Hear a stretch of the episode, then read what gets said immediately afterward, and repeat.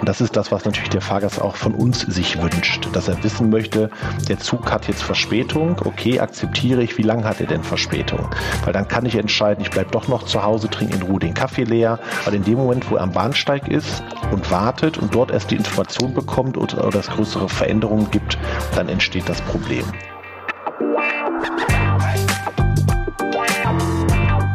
Die Wirtschaftsreporter. Der Podcast aus NRW.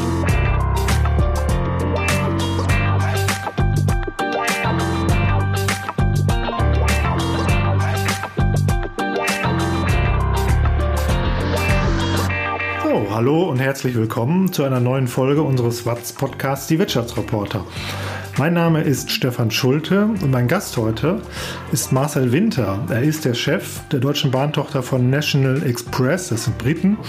Ähm, und die sind inzwischen nach der DB Regio der zweitgrößte Regionalbahnbetreiber in NRW sind ähm, und im Februar auch einige Strecken von Abellio übernommen haben. Die Pleite der Niederländer, der niederländischen Privatbahn hat ja für ziemliches Aufsehen gesorgt im Winter, in diesem Winter und hat den Verkehr im Ruhrgebiet und Umgebung ganz schön äh, in Stocken gebracht.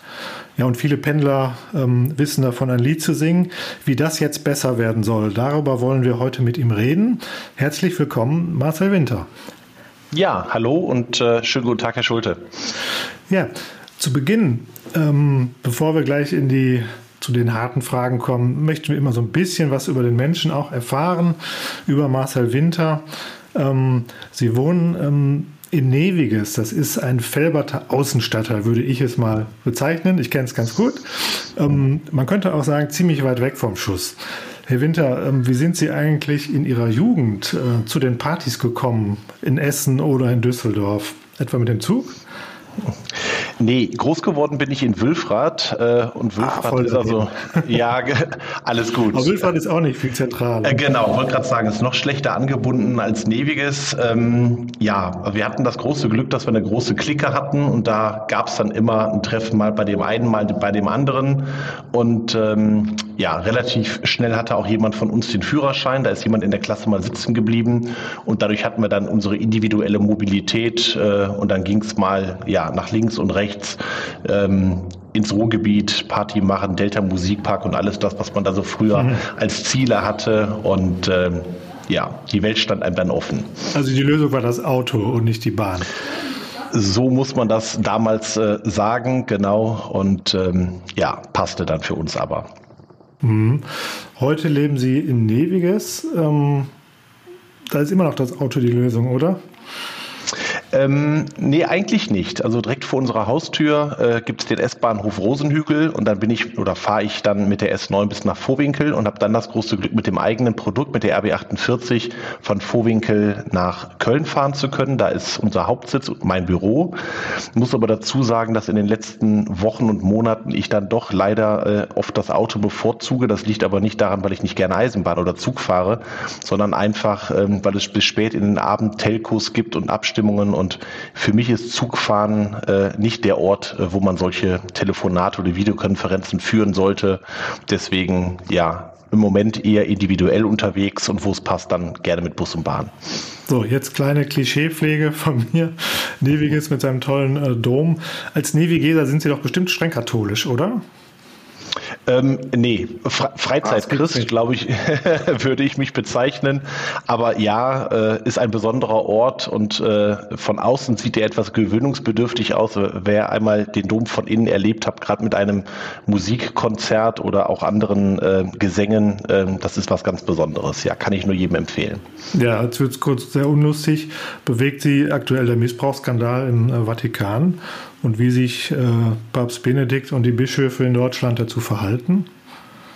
Also ich, ich muss schon sagen, dass mich solche Aussagen sehr irritieren, äh, weil das ist ein Thema, wo ich das Gefühl habe, dass Kirche damit irgendwie nicht offen umgeht, umgehen will. Ähm, ich glaube, unsere Gesellschaft hat in vielen Fällen gelernt, mit einem offenen, konstruktiven und selbstreflektierten Umgehen äh, kann man auch mit der Vergangenheit aufräumen. Äh, das vermisse ich da schon sehr stark. Ja. Mhm. Wir nähern uns Ihrem heutigen Job. Was hatten Sie für Englischnoten auf der Schule? Ähm, ich zitiere meinen alten Englischlehrer äh, an der, äh, am Gymnasium in Wülfrath, der mir irgendwann mal sagte, ein blindes Huhn findet auch mal ein Korn. Äh, aber äh, als wir dann so die Phase der Grammatik und Co. hinter uns gelassen haben und es mehr so ins freie Reden, mündliche gab, kam ich dann auch von den unteren Regionen, hatte dann am Ende sogar Englisch als viertes Abifach, also mündlich und hatte dort dann eine 2, äh, mit der ich zufrieden war.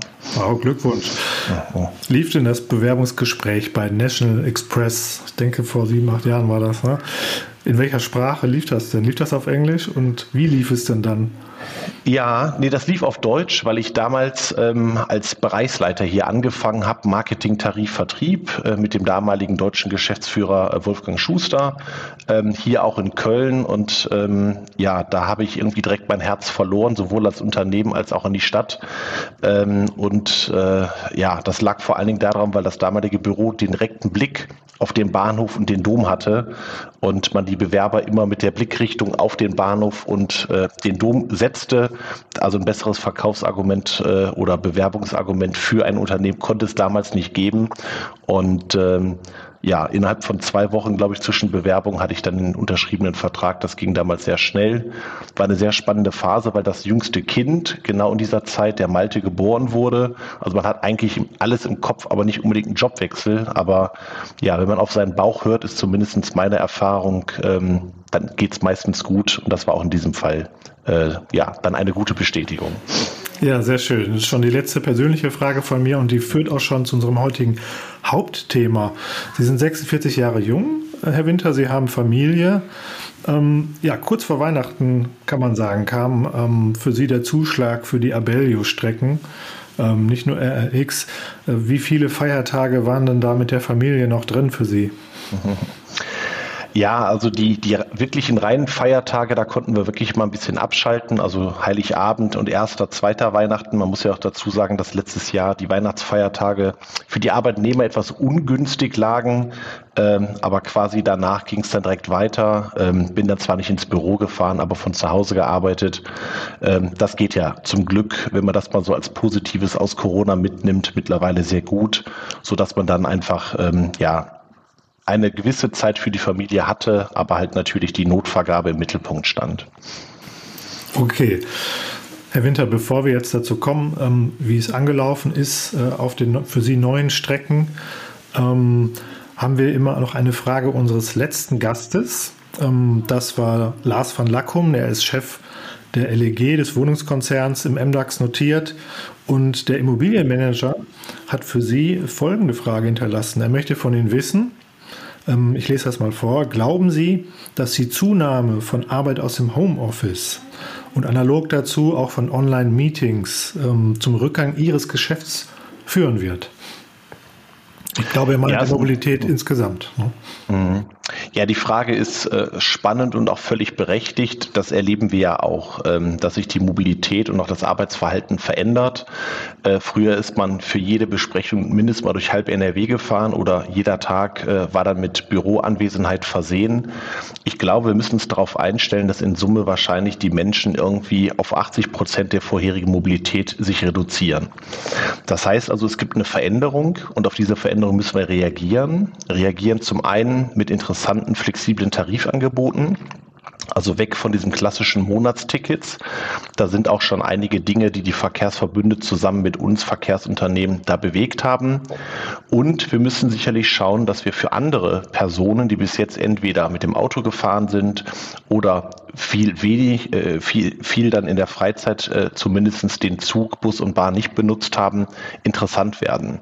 Und ich glaube, wenn diese beiden Aspekte berücksichtigt werden, dann kann es dazu führen, dass es hier in Summe äh, keine negativen Auswirkungen gibt. Und ähm, ja, weil am Ende fehlt natürlich Geld im Gesamtsystem. Man, man ist, muss dabei ja unterscheiden, es gibt verschiedene Verkehrsverträge oder Verträge generell. Bruttoverträge, da ist das Einnahmerisiko bei den Verkehrsverbünden, wie zum Beispiel beim VR. Oder, und da haben wir auch einen Vertrag von ein sogenannter Nettovertrag, wo wir als Eisenbahnverkehrsunternehmen auch von diesen Tarifeinnahmen quasi äh, partizipieren. Und das ist natürlich gerade auch eine sehr spannende Phase, hier diese Veränderungen dann auch mitzuerleben. Also ich würde sagen, da haben wir ein paar Herausforderungen vor uns, denen wir uns stellen, aber das Thema Mobilitätswende ist für uns alle unheimlich wichtig und deswegen nehmen wir diese Herausforderungen an und suchen nach Lösungen. Ja, und wenn künftig weniger Menschen ähm, mobil sind bzw. täglich pendeln, äh, dann bitte mit der Bahn. Äh, aus Ihrer Sicht nehme ich an, äh, da kommen wir später zu. Ähm, ja. So, Herr Winter, die Abellio-Pleite, die hat den Nahverkehr in NRW, vor allem aber auch im Ruhrgebiet mit äh, den RX-Strecken hier ähm, heftig getroffen im Herbst und Winter. Ähm, Sie haben mit National Express ähm, zum 1. Februar einige Strecken der Privatbahn aus den Niederlanden übernommen. darunter zum Beispiel den RE1, den RE11, die beide zum Rhein-Ruhr-Express gehören.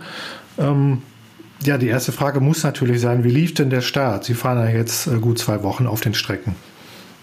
Genau, also wir sind ja mit dem RE1 gestartet. Der RE11 ist im Rahmen des sogenannten Übergangfahrplans ausgelegt worden und wird mit einem Ersatzverkehr bedient. Ähm, und ja, die Betriebsaufnahme des RE1 verlief vollkommen reibungslos und ähm, ich würde wirklich am Ende sagen, zusammenfassend nahezu perfekt. Also das äh, gab keinen Unterschied für uns äh, im Vergleich zu den anderen Betriebsaufnahmen. Das hat reibungslos funktioniert und ja, da sind wir sehr stolz drauf. Also die Beschwerde-Hotline äh, läuft nicht heiß, äh, Sie können das bewältigen.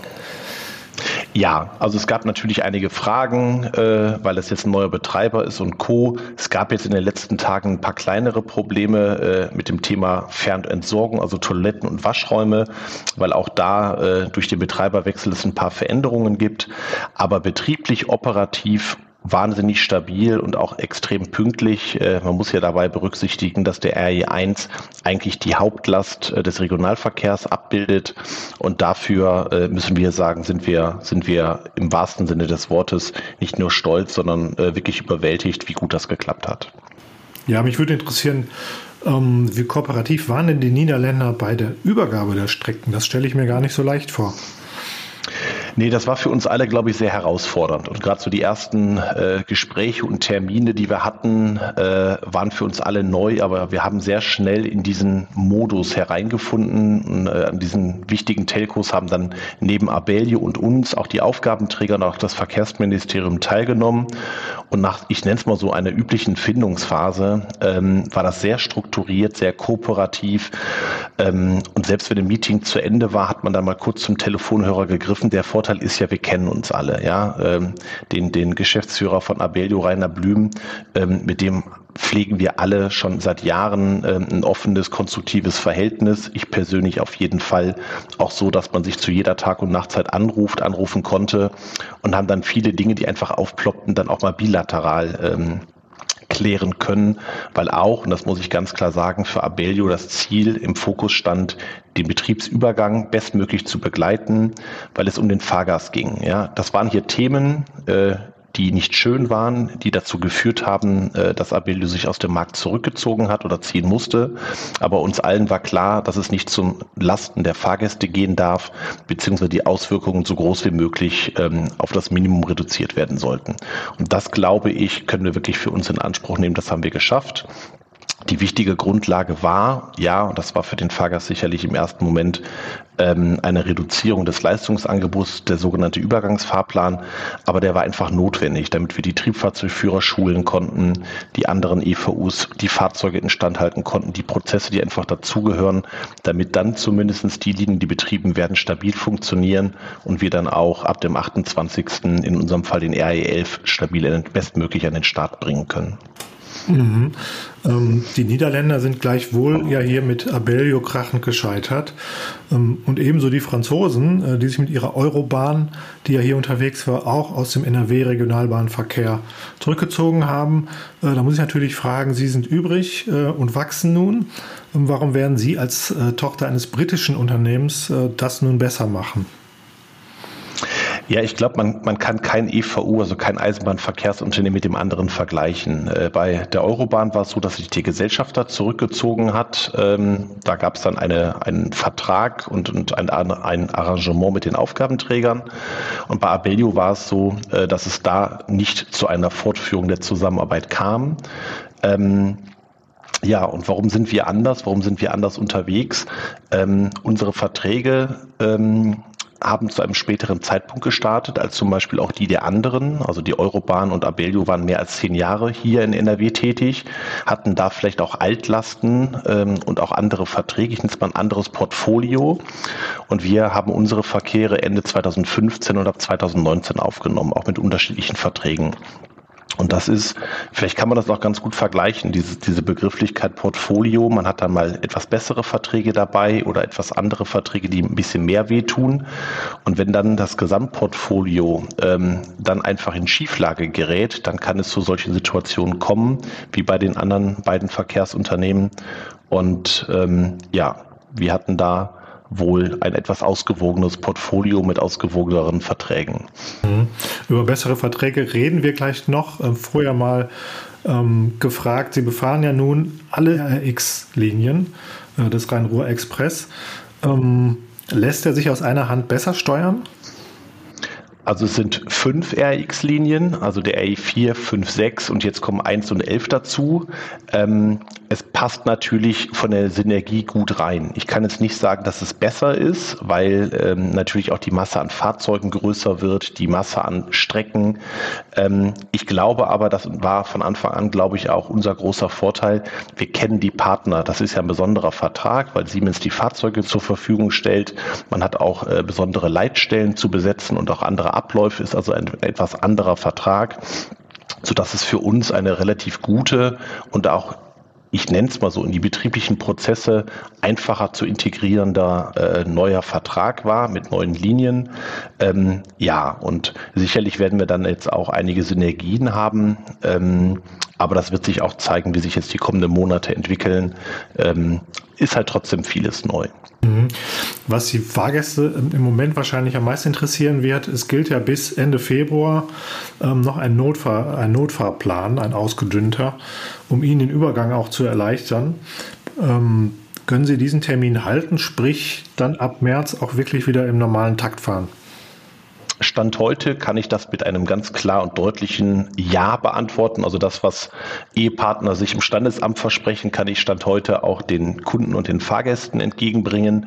Natürlich. Also so war ein Gott helfe. ja, so war uns vielleicht Corona helfe. Äh, das ist im Moment das Thema, was uns hier wirklich ah, okay. beschäftigt. Die letzten Wochen waren äh, gerade an den Wochenenden immer wieder kritisch.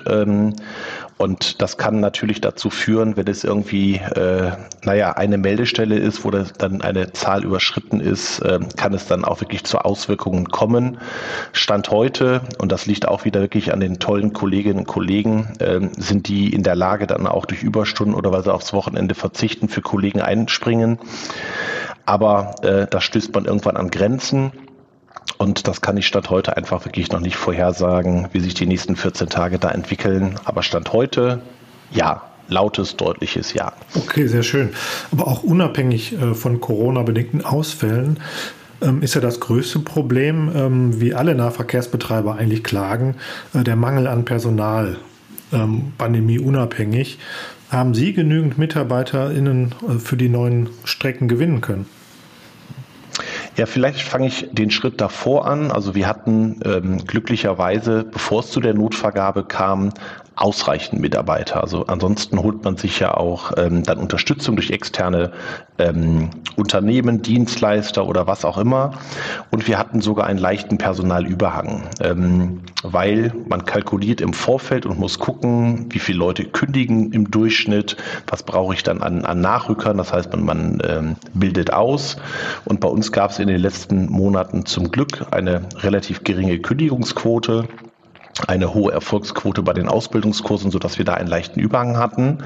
Und der hilft uns jetzt an der einen oder anderen Stelle sicherlich auch bei den neuen Verkehren, weil ähm, von den Triebfahrzeugführern, die Abellio irgendwann mal hatte, um diese Linien betreiben zu können, sind am Ende ähm, auch auf diesen, ich nenne sie mal 613a, so ist der offizielle Begriff, Wechsellisten, ähm, ungefähr 10 Prozent weniger nur gelandet. Weil natürlich das ganze Thema, der Prozess, die drohende Insolvenz hat auch bei einigen schon dazu geführt, sich nach links und rechts umzuschauen. Das waren aber nicht nur Triebfahrzeugführer, sondern auch im Verwaltungsbereich, sodass also die Grundgesamtheit nicht mehr bei 100 Prozent lag, die ich eigentlich brauche, sondern ungefähr nur 90 Prozent standen dann überhaupt zur Verfügung. Und von denen, wenn ich die wieder auf 100 Prozent hochziehe, sind dann 90 Prozent auch zu uns gewechselt. Aber ähm, es gab dann im Gesamtprozess da natürlich einen Schwund, äh, den wir jetzt auch durch Unterstützung von externen Fachkräften und aber auch unserem eigenen leichten Überhang Stand heute kompensieren können. Ja, warum ist es eigentlich so schwer, Lokführer und Zugbegleiter ähm, zu finden? Zahlen die Bahnunternehmen letztlich zu wenig? Ich glaube nicht, dass es am Geld liegt. Also da ist ja unheimlich viel passiert. Äh, da haben die Gewerkschaften in den letzten Jahren, glaube ich, ähm, ja, das Lohnniveau auch angepasst, was auch der Verantwortung, die ein Lokführer trägt und auch die Qualifikation, die er mitbringen muss, ähm, berücksichtigt. Also Lokführer äh, dreieinhalbtausend Euro im Durchschnitt, ähm, glaube ich, ist ein, ein Gehalt, wo man schon sagen kann, ähm, dass es nicht nur passend und entsprechend ist, sondern glaube ich auch ein adäquates und interessantes, attraktives Gehalt. Ähm, es liegt einfach, glaube ich, aus meiner Sicht an verschiedenen Aspekten. Zum einen gab es in der Vergangenheit immer wieder das Problem, dass durch diese Begrifflichkeit autonomes Fahren äh, ja auch ein, eine Angst dort war, ist mein Job eigentlich in zehn Jahren überhaupt noch sicher, weil man irgendwo gedacht hat, okay, die Züge fahren autonom durch die Gegend, äh, dann braucht man mich gar nicht mehr. Das ist das eine. Und ähm, letztendlich ist hier einfach ein ganz wichtiger Punkt, dass wir die Leute dafür begeistern, hier im Schichtdienst tätig zu sein. Ähm, es ist, wer vorne schon mal das Vergnügen hatte, mitzufahren, ähm, das ist nicht irgendwie nur Hebel nach vorne und dann fährt der Zug, sondern gerade auf den Hauptverkehrsstrecken, äh, es ist unheimlich herausfordernd, die Signalbilder äh, zu sehen, auch sehr aufmerksam zu sein und ähm, diese Fokussierung auf der einen Seite und aber halt auch die Herausforderung mit Wechselschichtdienst, äh, 24-7, 365 Tage, auch an Feiertagen, ist halt am Ende auch nicht jedermanns Sache. Wir haben aber über das Programm Fokus Bahn in NRW zumindest es sehr, sehr gut geschafft von 2019, wo wir einen großen Mangel hatten im Markt, eigentlich bis jetzt bis zur Abellio-Insolvenz äh, ausreichend Lokführer hier in NRW zu haben und waren da auf einem sehr guten Weg. Jetzt muss man sagen, die Abellio-Insolvenz hat da sicherlich jetzt zu einer kleinen Delle geführt. Da müssen wir jetzt einfach in den nächsten ein, zwei Jahren nochmal intensiver ausbilden und für den Beruf werben. Und dann kommen wir aus diesem kleinen Tal auch wieder raus. Das haben wir in der Vergangenheit bewiesen. Da bin ich sehr optimistisch, dass uns das auch wieder gelingt. Ja, lass uns kurz über die Verträge reden. Ähm, die sind nämlich gar nicht unwichtig. Sie haben zunächst den Zuschlag erhalten äh, im Rahmen einer Notvergabe. Das war die erste für Bahnstrecken in NRW ähm, und die gilt bis Ende 2023. So, wie wir hören, ähm, beginnt in diesem Sommer schon die Aus Ausschreibung für die Zeit danach. Da geht es dann um längere Verträge. Äh, bewerben Sie sich dann? Steht schon fest?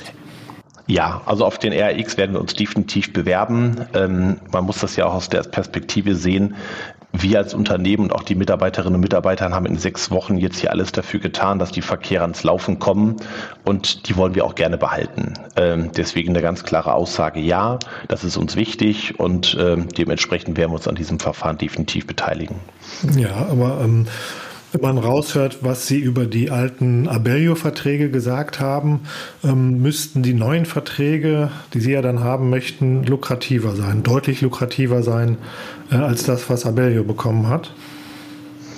Ähm, das ist ja etwas, was beide Seiten steuern können. Zum einen, die Verträge an sich ähm, haben ja gewisse Grundlagen. Und da haben in der Vergangenheit und werden auch sicherlich die Aufgabenträger im Rahmen dieser neuen Ausschreibungen die Vergabeunterlagen anpassen. Also die werden nicht mehr mit den Verträgen von früher vergleichbar sein, weil man einfach erkannt hat, dass gewisse Themen wie die Pönale, also Strafzahlungen für zum Beispiel ne, ein, ein, äh, ein Unwetter wie Sturm, Schnee, Chaos oder ähnliches, ähm, dass man hier einfach sensibler dran gehen muss. Früher war es so, dass wir als Unternehmen für alles verantwortlich gemacht worden sind, auch wenn wir es nicht waren und haben also dann Gelder abbezogen bekommen, beziehungsweise haben null Euro bekommen, obwohl wir gefahren sind und auch andere Faktoren, die dazu geführt haben, dass so ein Vertrag in Schieflage gerät, werden jetzt aus meiner Sicht ähm, hier etwas ja, ich sag mal, sensibler und sensitiver äh, gestaltet. Und dann liegt es natürlich auch daran, wie kalkuliere ich so einen Vertrag. Also der Aufgabenträger stellt die Vertragsbedingungen äh, vor und sagt, das möchte ich gerne haben, ähnlich wie eine Privatperson, die zum Beispiel eine Handwerkerleistung ausschreibt. Und dann ist es meine Aufgabe hier vernünftig zu kalkulieren. Natürlich so, dass ich glaube, ich habe einen wettbewerbsfähigen Preis, aber äh, man sollte aufpassen, dass man hier nicht zu sportlich dran geht, weil dann kann man natürlich hier auch im Rahmen einer Neuausschreibung in Schieflage geraten. Mhm, aber es wäre jetzt nicht zu viel orakelt, hineinorakelt von mir, ähm, zu, anzunehmen, dass es teurer wird für die Verkehrsverbünde, ähm, die neuen Verträge dann zu vergeben. Davon gehe ich auch aus, äh, weil auch in diesen neuen Verkehrsverträgen äh, mitunter mehr Qualität drin steckt. Also zum Beispiel mehr Personalreserven, dass man sagt, okay, bitte kalkuliert dauerhaft Ausbildungskurse ein oder eine Betriebsreserve oder besetzt Stellen in Bezug auf die Fahrgastinformation. Also, dass all die Schnittstellen, die in der Vergangenheit ähm, dann etwas schwieriger waren, dann auch zu besetzen oder Schnittstellen zu anderen Verkehrsträgern oder zu Fahrgastinformationen DB Netz Netz. Das wird jetzt im Rahmen der Ausschreibung ganz klar gefordert, damit hier klar ist, wir wollen mehr Qualität reinbringen. Ähm, und das geht dann am Ende natürlich immer äh, zulasten eines Preises. Aber wenn ich etwas bezahle, wo am Ende auch mehr Qualität rauskommt, ist, glaube ich, das ein gutes Geschäft für beide Seiten. Ja, bezahlen werden es am Ende ja die Pendler, die Fahrgäste müssen. Ähm, das klingt ja dann so, dass auch die Ticketpreise werden steigen müssen. Äh, klingt jetzt nicht so gut als äh, Ausblick nach vorne, äh, wenn man bedenkt, dass man mehr Leute in die Bahn holen möchte. Also ich glaube nicht unbedingt, dass die Ticketpreise direkt dann auch gekoppelt werden. Das ist war in der Vergangenheit zumindest nicht der Fall an Preissteigerungen der Verträge, weil Tarifeinnahmen immer nur einen gewissen Anteil an den Gesamtkosten des Nahverkehrs oder des, des Schienennahverkehrs haben. Das ist ja anders als zum Beispiel beim Bus. Da fährt der Bus auf der Straße. Und ähm, unser Zug, zum Beispiel der RX, nutzt die Infrastruktur von DB Netz. Dafür muss ich Geld bezahlen, Trassengebühren, Stationsgebühren. Das hat ja ein Bus zum Beispiel nicht. Deswegen kann ein Bus, eine Buslinie, ein kommunales Unternehmen hier deutlich eigenwirtschaftlicher unterwegs sein, beziehungsweise die Summe der Fahrgeldeinnahmen reicht hier zu einem höheren Anteil aus, um die Gesamtkosten zu decken. Und das ist hier im Schienenpersonennahverkehr eine andere Situation sodass hier ähm, natürlich auch immer die Steuergelder einen hohen Anteil haben und ähm, die Verbünde und die Tarifgemeinschaften hier schon sehr, sehr bewusst drauf schauen, was sind moderate, passende Preissteigerungen, um zu schauen, dass man die Fahrgäste hier auch nicht durch Preissteigerungen letztendlich aus dem System schiebt oder äh, hier für Unruhe sorgt. Dafür sorgt auch die Politik, die dann mit äh, hier zusammen mit den Tarifverbünden und äh, Verbandsversam über die Verbandsversammlungen dann auch in den Preisgestaltungen beteiligt ist, so dass man hier, glaube ich, diese Sorge nicht haben muss, äh, dass das zu Lasten der Ticketpreise führt, sondern da wird gut drauf geschaut und gesamt abgestimmt. Ja, dann das hoffen wir natürlich mit Ihnen. Ähm, ähm, aber trotzdem die Frage, weil ähm, sind nicht die Ticketpreise eigentlich heute schon zu hoch, so scheint es mir, ähm, um mehr Menschen äh, auf die Schiene zu holen und von der Straße weg? Ich glaube, generell äh, kann man das so nicht sagen. Es gibt viele Situationen, vor allen Dingen, wenn man nur ab und zu mal äh, Zug fährt oder Bus und Bahn fährt. Also die, die Einzeltickets, äh, wenn ich dann auch mit mehreren Personen als Familie unterwegs bin, da kann es schon äh, manchmal wirklich zu Preisen kommen, wo man sagt, puh, ähm, da, da kann auch, da ist ein Taxi manchmal nicht sehr viel teurer. Und ähm, glaube, wenn, wenn man hier in, in die Richtung guckt, dass man öfters fährt oder Berufspendler Händler ist. Also für Mehrfachnutzer, glaube ich, gibt es mittlerweile sehr gute, sehr attraktive Angebote. Vor allen Dingen auch mit den neuen Modellen von E-Tickets wo geschaut wird, wie oft fahre ich, äh, dass hier auch über Verbundgrenzen eigentlich nur auf Kilometer geschaut wird, weil das war oft das Problem, wenn ich über sogenannte Tarifgebiete oder über Waben hinausgefahren bin, waren die Kilometer gar nicht so groß. Ich hatte aber zum Beispiel dann schnell eine Preisstufe B und es waren vielleicht nur fünf Kilometer. Und in einer Großstadt wie Düsseldorf konnte ich 25 Kilometer mit Preisstufe A fahren. Und diese Verwerfungen und diese Probleme, die sich aus den Tarifsystemen ergeben haben, äh, da ist man dran, da ist man auch, hat man schon sehr, sehr gute Lösungen und dadurch wird es auch mit einem attraktiven Preis, glaube ich, interessanter, hier mal eben oder auch spontan äh, Bus und Bahn zu nutzen und auch diese Hürde Ticketautomaten, welches Ticket brauche ich jetzt eigentlich, wird damit abgebaut. Und ich glaube, das ist das Wichtige. Attraktiver Preis, niedrige Hemmschwelle zur Nutzung, ähm, dann kann es auch gelingen, ja, hier die Nutzeranzahl zu erhöhen. Ja, die Frage ist ja auch, was kriegt man dann für seinen äh, Ticketpreis? Ähm, und da geht es natürlich auch darum, wie zuverlässig ähm, und pünktlich komme ich irgendwo hin. Äh, nun hat NRW äh, das Jahrzehnt der Baustellen für die Schiene auch ausgerufen. Das klingt jetzt auch erstmal nicht nach einer sehr guten Nachricht für Ihre Fahrgäste. Ja, äh, es gibt ja so Sprüche wie äh, nach dem Schmerz äh, folgt dann meistens äh, die Freude und äh, wer mit dem Auto hier in NRW unterwegs ist, der erlebt das ja auch eigentlich fast jeden Tag. Ich habe ja eben erwähnt, dass ich, dass ich äh, im Moment mit dem Auto von äh, Felbert nach äh, Köln fahre. So, und da gibt's jeden Tag stehe ich an zwei Stellen, das kann ich morgens sagen, äh, im Stau. Das ist so, das weiß ich, das plane ich mit ein. Ähm, und letztendlich ist hier, glaube ich, die Perspektive das, was uns alle äh, dann durch diese Zeit der Baustellen äh, schiebt, nämlich eine bessere ausgebaute Infrastruktur, also ich sag mal, von aus einer zweispurigen Autobahn wird eine drei- oder vierspurige, um mal dieses Bild zu benutzen.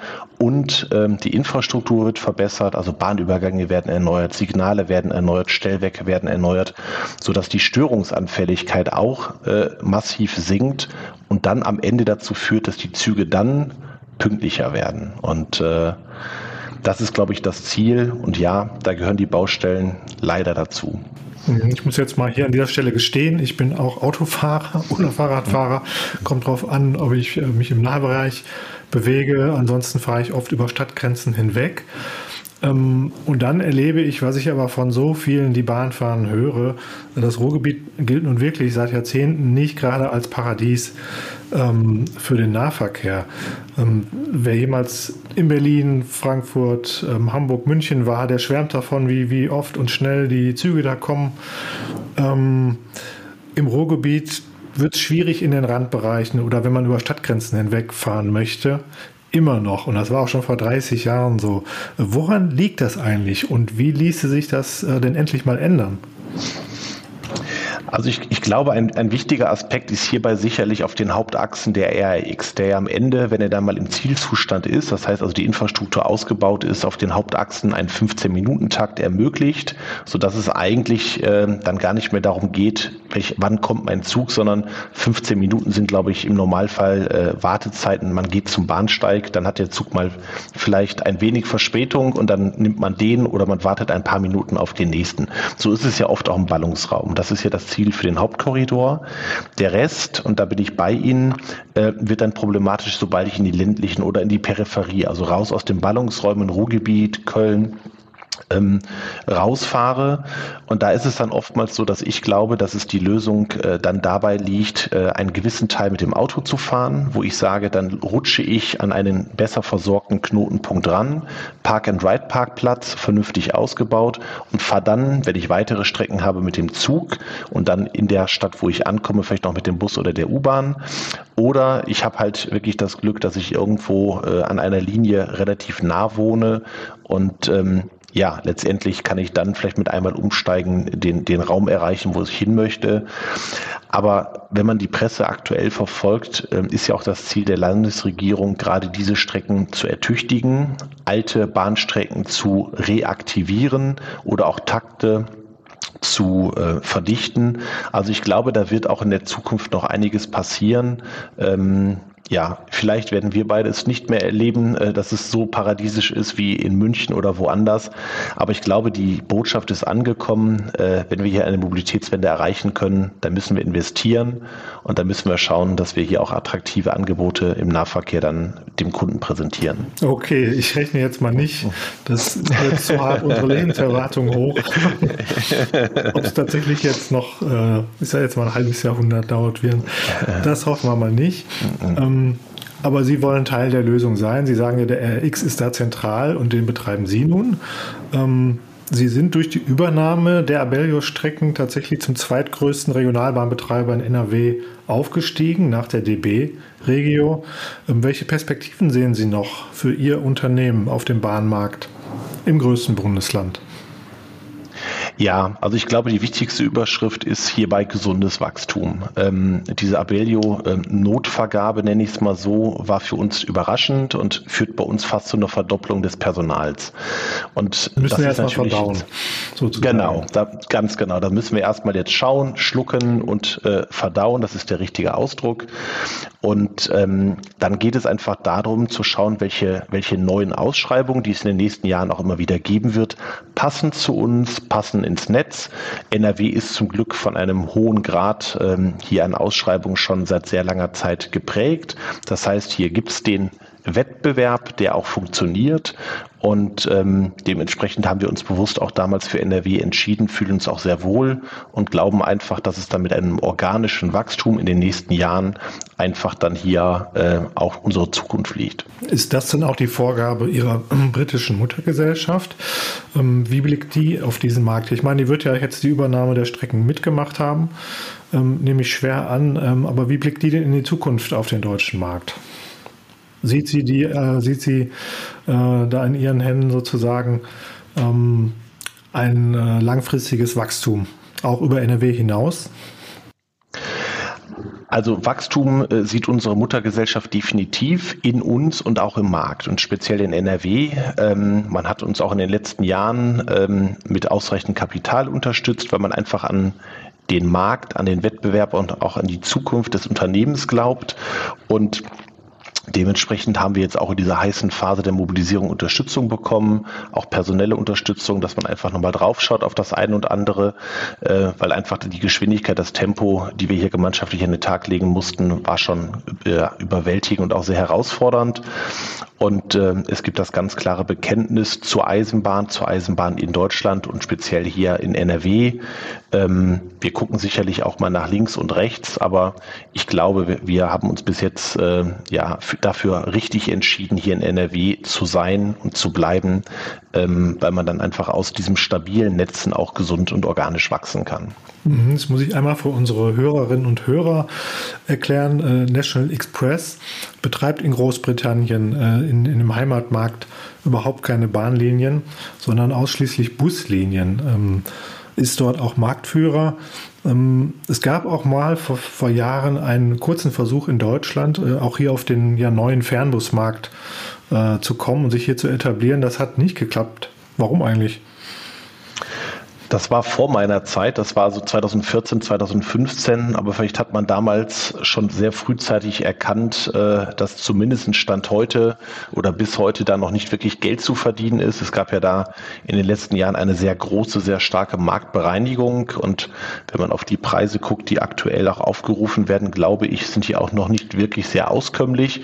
Aber da gibt es einfach Partner, die im Moment den Markt beherrschen, die sagen, das ist im Moment für uns in Ordnung. Das ist eine Frage des Gesellschafts und der Kapitalgeber.